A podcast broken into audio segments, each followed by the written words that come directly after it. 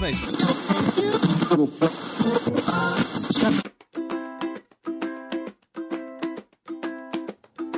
Hum, tá sentindo esse cheirinho de férias? Pois é, a equipe do seu podcast favorito finalmente está de férias, recarregando as baterias para a temporada de 2022. Mas o Perdidos na Estante não vai parar. Nós e alguns amigos super bacanas preparamos uma série de indicações para você curtir enquanto aguarda aí pelo nosso retorno. Aproveite essas dicas, bom descanso e a gente se ouve em fevereiro. Ah, detalhe, fica de olho porque esse mês tem episódio todo dia, tá?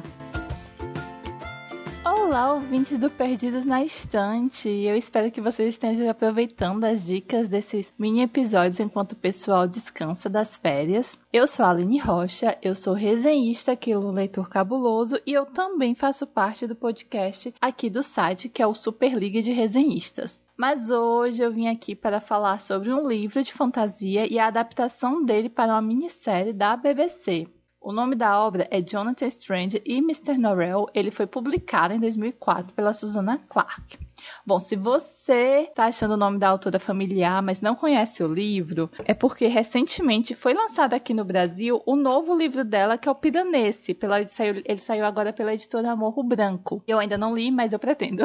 Bom, mas o foco aqui hoje é o Jonathan Strange e Mr. Norrell. E esse foi um livro publicado em 2004. Foi o primeiro livro da Susanna Clark. E ele ganhou o prêmio Hugo, que é um dos maiores e mais importantes da, sobre livros de fantasia. Aqui no Brasil foi lançado em 2015, 2005, desculpa, pela Companhia das Letras, porém ele ganhou uma edição mais recente, aí sim em 2015, pela editora seguinte. O livro conta com 834 páginas e, assim, na minha opinião, a capa nova é bem melhor do que a primeira. Mas sobre o que é essa história? O livro ele se inicia ali em 1806 e o mundo é muito igual ao nosso, exceto que o estudo da magia é real e é bem aceito. Só que tem um problema, é um estudo teórico. Ninguém pratica magia lá na Inglaterra desde que o Rei Corvo desapareceu há 200 anos atrás. Na verdade, o próprio Rei Corvo é meio que uma lenda e tal. Bom, é aí que a gente vai conhecer nosso primeiro protagonista, que é o Mr. Norrell, ou Mr. Norrell. Enfim, eu não lembro exatamente como é a pronúncia. Então, Mr. Norrell, ele é um senhorzinho recluso e ele é o único mago praticante de magia conhecido. Então, a primeira parte do livro é dedicada a nos apresentar esse mundo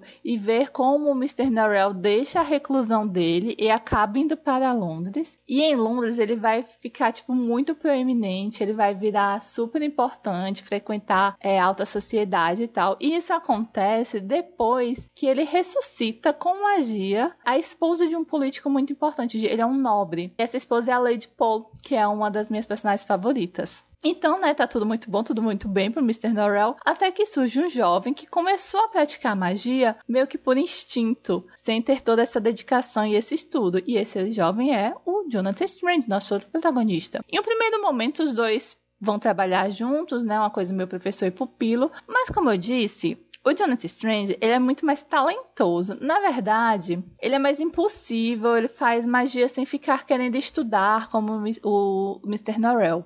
Então, esse conflito entre eles é o motor da história. Só que, assim, um livro de mais de 800 páginas, ele vai ter muito mais coisa do que a briga entre esses dois caras aleatórios, né? E é aí que a gente vê a genialidade da escrita da Susana Clark, porque ela vai pegar essa sociedade, né, esse momento histórico que foi igual ao nosso, só que ela vai colocar os elementos de magia e ela vai dar as alfinetadas dela. A escrita dela no início do livro lembra muito a Jane Austen, porque aqui ela faz uma comédia de costumes, então tem muita coisa meio caricata, ela fica dando aquelas pitadinhas de ironia, bem Jane Austen mesmo. Só que assim, com a avançada trama, e aí é importante frisar que esse livro ele se passa durante as guerras napoleônicas e as guerras e as batalhas estão presentes na história.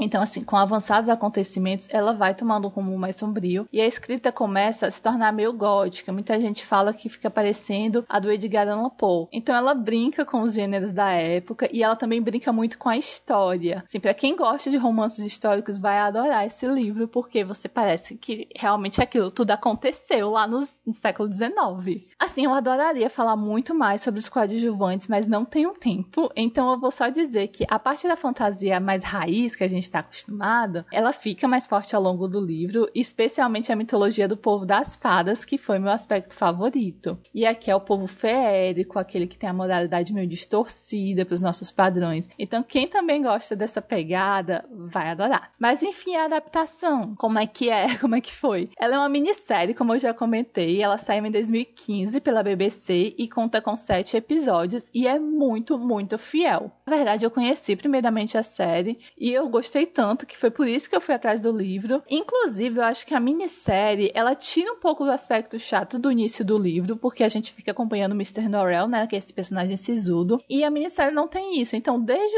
o início, eu acho que ela prende bem o telespectador. Além disso, ela dá mais destaque para os personagens coadjuvantes, que eu já comentei que eu queria me debruçar mais sobre, mas não dá tempo. Então, nesse aspecto, ela dá umas melhoradas na, na trama. E para quem está acostumado com as produções da BBC, que é conhecida por não colocar muito dinheiro nos efeitos visuais, aqui você vai se surpreender, porque a série está muito bem feita e a gente tem várias cenas de realização de feitiços incríveis e a BBC liberou direito, dinheiro dessa vez. Além disso, é uma produção de época e nisso a editora sempre, a emissora sempre arrasa, né? Então, figurino, elenco, tá tudo perfeito. Eu espero que vocês tenham curtido a dica e quem ainda não conhecia, que tenha criado interesse em conferir. Eu mesmo estou pretendendo reler e rever essa obra agora em 2022. Então é isso, gente. Continue aproveitando as dicas e a gente se encontra aqui pelo site do Leitor Cabuloso. Tchau! Essa dica que você acabou de ouvir só foi possível graças ao apoio mensal de Ricardo Brunoro e outras pessoas que contribuem para que o Leitor Cabuloso continue entregando episódios todos os meses. Se você quiser também ser um apoiador ou uma apoiadora, procure o Leitor Cabuloso no Catarse ou no PicPay.